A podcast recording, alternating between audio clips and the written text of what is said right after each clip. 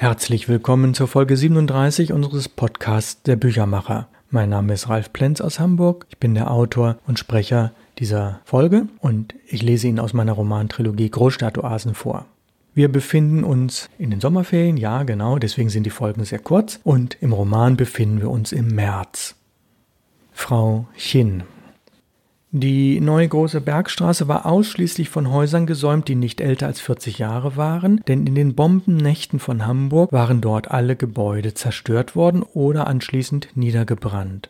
In der fast parallel liegenden großen Bergstraße dagegen gab es noch einige Häuser aus der Gründerzeit. Hinter einer dieser schon etwas abgenutzten Fassaden befand sich in der ersten Etage eine unscheinbare Praxengemeinschaft. Sieben Psychologen teilten dort vier Räume, eine freundliche Halbtagskraft sorgte für Blumen, Getränke, Abrechnungen und empfing die Patienten. Innen roch es noch nach frischer Farbe, hatte man doch vor wenigen Tagen in einer Gemeinschaftsaktion die Türen neu gestrichen, allerdings mit einer Biofarbe, die nur extrem langsam trocknete. Dafür sollten die Lösungsmittel auf Wasserbasis und deshalb absolut ungefährlich sein. Viktors Auftreten war normalerweise sicher und bestimmt, doch in der letzten Nacht hatte er nicht gut geschlafen. Im Traum wimmelte es in der Praxis nur so vor weißen Kitteln, was in der Realität jedoch nicht zutraf. Frau Chin stellte sich als ziemlich junge, fröhlich offene Psychologin heraus. Sie war blitzgescheit, machte viele Notizen und befragte Viktor sehr genau zu seinem Anliegen. Hier und da wirkte sie manchmal etwas scheu auf ihn, so dass er seine eigene Nervosität schnell verlor. Bald sprachen sie dezidiert über seine Trinkgewohnheiten. Viktor hatte sich vorgenommen, kein Blatt vor den Mund zu nehmen und offen und ehrlich alles zu sagen. Nichts erzählen konnte er allerdings darüber, was nach zu viel Alkohol am Vorabend im Abgrund seines Gedächtnisses verloren gegangen war. Dennoch konnte er Frau Chin ausreichend Auskunft geben. Bei Fragen nach Alkoholexzessen in seiner frühen Jugend kam er gelegentlich ins Stottern. Plötzlich beschäftigten ihn die philosophische Frage, was genau ein Exzess ist. Wiesen Kopfschmerzen oder Erbrechen am nächsten Morgen darauf hin? Warum waren bei gleicher Alkoholmenge in verschiedenen Nächten die Folgen am Morgen danach durchaus unterschiedlich? Viktor schweifte mental ab und musste von Frau Chin wieder zurückgeholt werden. Die Konzentration hatte sich jedoch verschoben. Viktor dachte jetzt parallel. Weshalb wirkt diese Frau so besonders attraktiv, zugewandt, freundlich und dennoch bestimmt? Hat sie Techniken gelernt, die mir entlocken, was ich schon fast vergessen hatte? Mein Trinken scheint tatsächlich besondere Ursachen zu haben, also muss ich unbedingt wiederkommen. Es ist sehr entlastend, über diese Missbrauchsdinge zu reden und sie konkret beim Namen zu nennen. Im Grunde weiß ich ja, dass mehr als 50 Milliliter Hochprozentiges pro Tag ein Gift und kein Genussmittel sind. Was? Sie hat erst nächste Woche wieder einen Termin für mich. Wie halte ich das aus? Zeit- und Ortsprung in die Jetztzeit. Professor Arco. Dem Erstkontakt mit einem Patienten schreibe ich mittlerweile große Bedeutung zu. Theresa hat sich anfangs recht zurückhaltend eingebracht, das zeigten die späteren Folgen. Ich hätte Theresa das vermitteln müssen. Zeit- und Ortsprung in das Jahr 1984 wieder. Imelda und Jimmy. Imelda und Jimmy trafen sich beide bewaffnet mit Stift und Papier, um einen ersten programmatischen Basistext zur Gründung des Bluesclubs mit alternativem Charakter zu schreiben. Aus diesen Zeilen sollte hervorgehen, warum es so einen Club in Deutschland bisher noch nicht gegeben hat, welche Ziele die Veranstaltung verfolgten, welche Musikrichtungen ausgewählt und welche eher ausgeschlossen werden sollten. Beide stimmten überein, dass der Text kurz und prägnant sein sollte, also punktgenau, jedes Wort sorgfältig abgewogen. Es stellte sich heraus, dass sie ein gutes Team waren, einander genau zuhörten und gemeinsam schnell und pointiert das Thema durchdrangen. Da der Club keine Statuten haben sollte, keine Regeln, war der kleine Zieldefinitionstext, wie sie ihn zunächst nannten, so wichtig. Der alternative Charakter musste sauber herausgearbeitet und exakt beschrieben werden. Sie einigten sich beim Schreiben darauf, auf Fremdwörter zu verzichten und die Sätze möglichst kurz zu halten.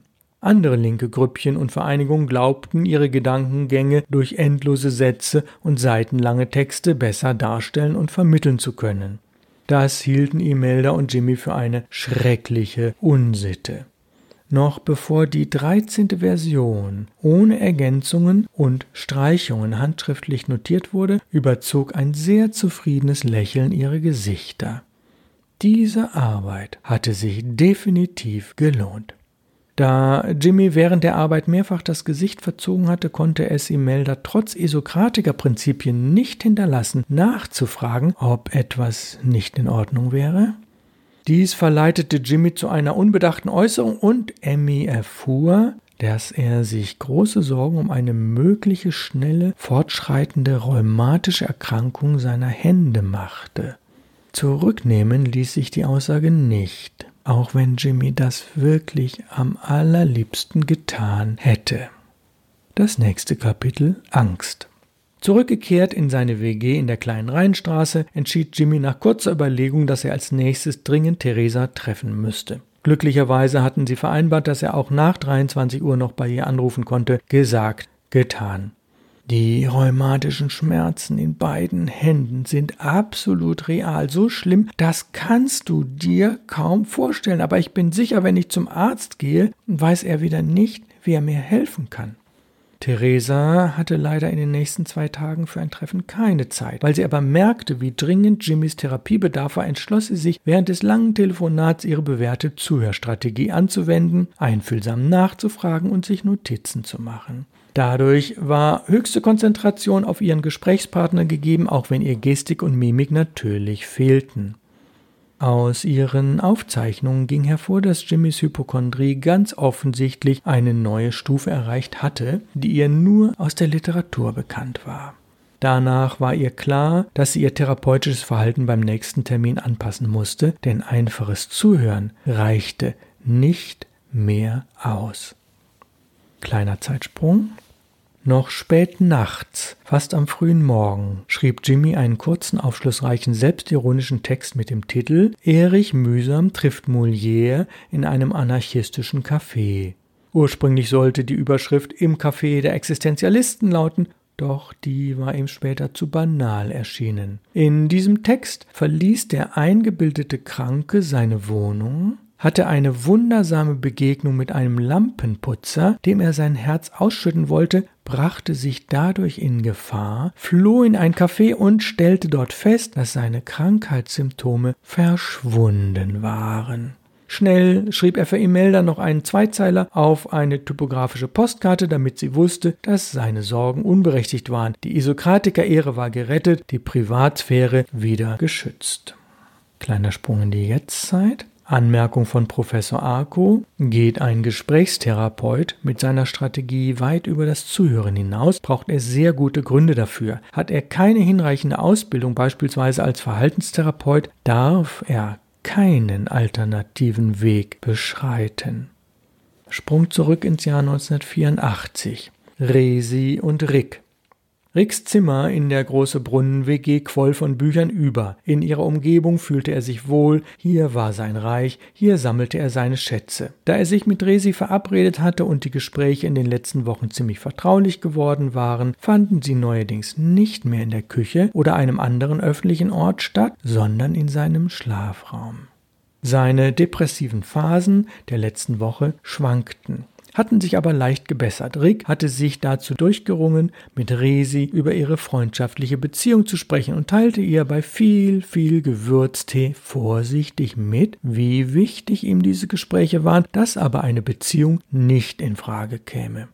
Leicht überrascht hörte er daraufhin von ihr, dass auch sie keine Beziehung mit ihm wollte. Beide hatten sie unterschiedliche Gründe, die sie einander zwar nicht mitteilten, doch die Klarstellung war ihnen notwendig erschienen, nicht nur wegen der Häufigkeit ihrer Treffen. Auf beiden Seiten gab es ein wenig Herzklopfen, der Wunsch, die richtigen Worte zu finden, ließ sie hin und wieder stocken, doch die Augen glänzten und beide waren schließlich sehr glücklich mit dem Ergebnis der Aussprache. Das Gespräch dauerte wie so viele bis tief in die Nacht hinein. Noch bevor alles gesagt war, war die Kerze auf der alten Lambrusco-Flasche schon niedergebrannt. Als Resi gegangen war, konnte Rick noch nicht schlafen. Bereits nach weniger als einer halben Stunde versank er plötzlich in düstere Gedanken. Eine depressive Phase zog auf und er fühlte sich nun ohne Resi sehr allein. Doch so schrecklich, wie er befürchtet hatte, war Ricks Nacht dann doch nicht. Die gute Gesprächsatmosphäre und die liebevolle Zuwendung von Resi wirkten noch in seinen Träumen nach. Er fühlte sich genügend im Hier und Jetzt verwurzelt, um am nächsten Morgen weitestgehend ausgeschlafen zu seiner Arbeit zu gehen, ganz ohne Verspätung. Rick, das hast du hervorragend geschafft. Kleiner Zeit- und Ortsprung. Resi machte sich auf dem Nachhauseweg Gedanken, ob sie in diesem Gespräch persönliche Empfindungen vielleicht allzu sehr mit therapeutischen Bemühungen verwoben hatte. Sie hatte zwar nicht viel über sich erzählt, doch das wenige war vielleicht schon zu intim gewesen. Gut, dass ihre Freundschaft in diesem Punkt jetzt geklärt war. Auf keinen Fall war Rick gekränkt, dass er mir zwei Bücher von Imelda gezeigt hat, die in einem neuen Kleinverlag veröffentlicht wurden, war ein reizender Vertrauensbeweis. Warum hat sie mir nichts davon erzählt, dass etwas aus ihrer Feder gedruckt worden war? Ja, und damit endet die heutige Lesung und Sie merken, es geht immer mal wieder um Bücher. Es scheint ein bisschen seltsam zu sein. Alle produzieren etwas, schreiben etwas, arbeiten dran mit, denken drüber nach, lesen. Bücher sind was Tolles. Das ist mit einer der Gründe, warum dieser Podcast der Büchermacher heißt. Ich bedanke mich für heute herzlich fürs Zuhören in dieser kurzen Sommerfolge und wünsche Ihnen alles Gute. Bleiben Sie mir treu. Es grüßt Sie aus Hamburg ganz herzlich, Ralf Plenz.